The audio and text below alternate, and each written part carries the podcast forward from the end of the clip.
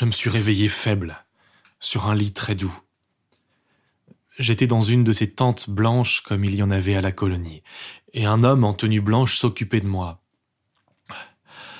Je, crois que j'ai perdu connaissance de nombreuses fois. On m'a demandé mon nom et, suivant les consignes de Matt, j'ai répondu Caravage. Et ils m'ont montré le smartphone que Matt m'avait confié en me demandant si je l'avais volé. Devant mon mutisme, on m'a laissé partir, avec le smartphone. J'étais bien en Afrique, mais dans un autre camp, cette fois-ci bien fermé, comme un enclos pour les vaches.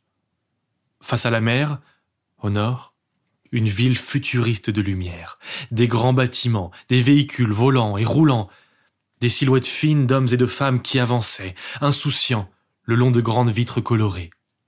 Et puis, plus au sud, sur une colline de terre orange, un enclos grillagé haut comme trois hommes, une tente blanche et une quarantaine de pauvres bougres comme moi, tous des gens d'Europe, quelques enfants hurlant, parfois des bagarres violentes.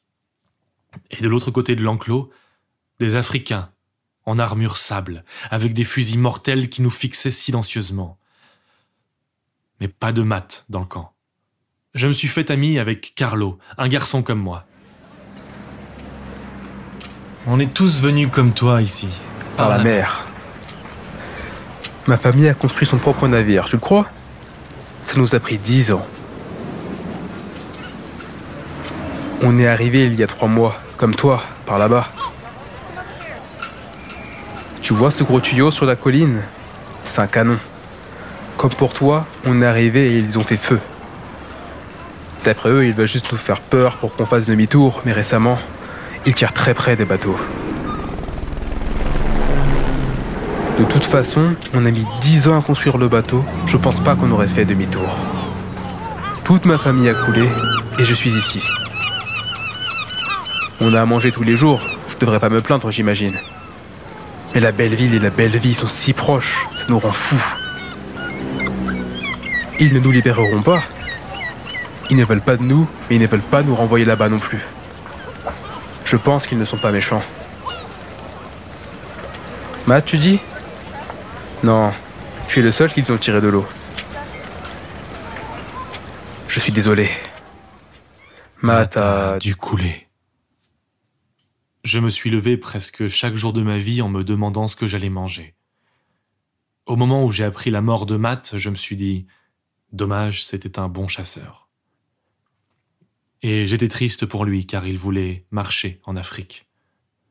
Je pense qu'il me faudra de nombreux jours à vivre le ventre plein, à être persuadé que je ne peux plus mourir de faim pour commencer à le pleurer, comme le font les Africains quand ils perdent un ami. Est-ce que j'allais rester dans ce camp en attendant la distribution de nourriture, avoir des familles en morceaux, tirer de l'eau, vivoter? Non. Je voulais voir le Nigeria, le pays le plus puissant du monde, où tout le monde a à manger et de l'Internet. Il était au-delà d'un désert, et surtout au-delà de cette barrière. Nous autres, les Européens, nous savons grimper aux arbres et chasser. Une barrière, c'était pas grand chose, d'autant plus que c'était un grillage où on peut passer un doigt et se hisser. J'étais pas le seul, et surtout pas le plus déterminé à m'enfuir. Le camp était bâti sur des vieilles ruines, et il y avait des barres de fer torsadées dans la pierre grise. Ceux qui voulaient s'évader les pliaient comme des griffes. Ils en avaient une dans chaque main. Et lorsqu'est arrivée une nuit sans lune, ils se sont mis à courir, puis se sont jetés sur la grille. Ils étaient cinq. Avec leurs griffes, ils arrivent à grimper la barrière en quelques secondes, puis descendent encore plus vite. Une sirène hurle et des projecteurs s'allument dans un claquement assourdissant. Les projecteurs suivent les fuyards qui grimpent la colline. Un avertissement est entendu au travers d'une voix très forte. Ils courent encore, sur un terrain totalement dégagé. Les gardiens épaulent leurs fusils et tirent. Les cinq hommes sont abattus. J'ai demandé à Carlo si parfois les fuyards s'en tiraient. Il m'a dit Paraît que oui. Cela dit, entre le canon et les gardes, les Africains résolvaient tranquillement leurs problèmes d'Européens encombrants. Les projecteurs se sont éteints après que les équipes sont allées chercher les cadavres. Je me suis assis dans la douce clarté de la ville lumière non loin. J'avais dans les mains deux griffes en fer pour grimper la barrière, mais je doutais de leur utilité. Il n'y avait aucun moyen de survivre à ces fusils. S'il y a un moyen de s'échapper, il doit être différent. Toutes les deux semaines, soit à l'aube, soit dans la matinée, un bateau allongé venait du nord, probablement de Marseille. Parfois il venait sur la gauche, parfois sur la droite. Tout le camp retenait son souffle, et je crois que les gens de la ville d'en dessous aussi.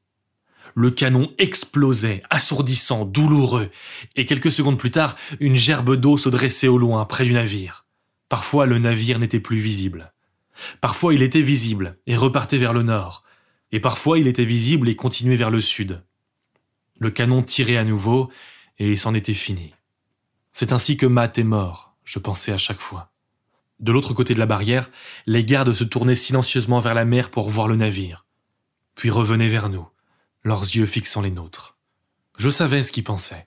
Si j'avais coulé comme ce navire, eh bien ils n'auraient pas à nous garder, à se fatiguer, à se fatiguer à attendre qu'on passe la barrière et qu'ils nous tuent quand même. Alors pourquoi attendre? Mais ce regard croisé avec un garde m'a donné une idée. Dix jours plus tard, une nouvelle barque est arrivée alors que le soleil était plus haut. Le navigateur avait dû prévoir son coup, car ils avançaient de biais. Le premier coup de canon a soulevé une gerbe derrière la barque et l'a même repoussée vers la terre. Mais fatalement, le deuxième a coulé la barque. Quand la gerbe du deuxième coup est retombée, moi, j'étais de l'autre côté de la colline du canon, en train de fuir la ville dans une forêt d'eucalyptus. Je ne m'étais pas enfui lors d'une nuit sans lune, au moment le plus prévisible, mais sous les yeux de tout le monde, quand justement tout le monde regardait ailleurs, regardait le massacre en mer. Il ne me recherchait pas. J'étais un prisonnier comme les autres et il ne tenait pas de compte. Caché dans les arbres, je retrouvais mon élément. Une grande marche commençait. Cette ville de lumière, c'était probablement Tripoli. Je brûlais de la visiter, mais les gardes me seraient tombés dessus tôt ou tard.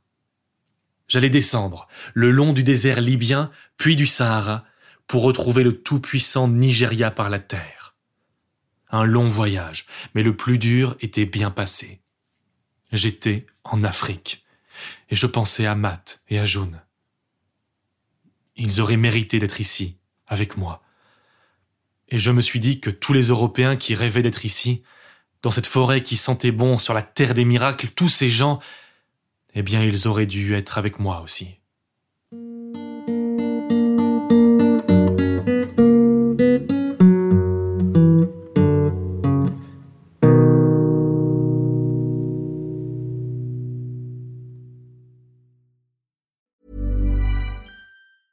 Hi, I'm Daniel, founder of Pretty Litter. Did you know cats tend to hide symptoms of sickness and pain? I learned this the hard way after losing my cat, Gingy. So I created Pretty Litter, a health monitoring litter that helps detect early signs of illness by changing colors, saving you money and potentially your cat's life. Pretty Litter is veterinarian developed, and it's the easiest way to keep tabs on your fur baby's health right at home. Go to prettylitter.com and use code ACAST for 20% off your first order and a free cat toy. Terms and conditions apply. See site for details.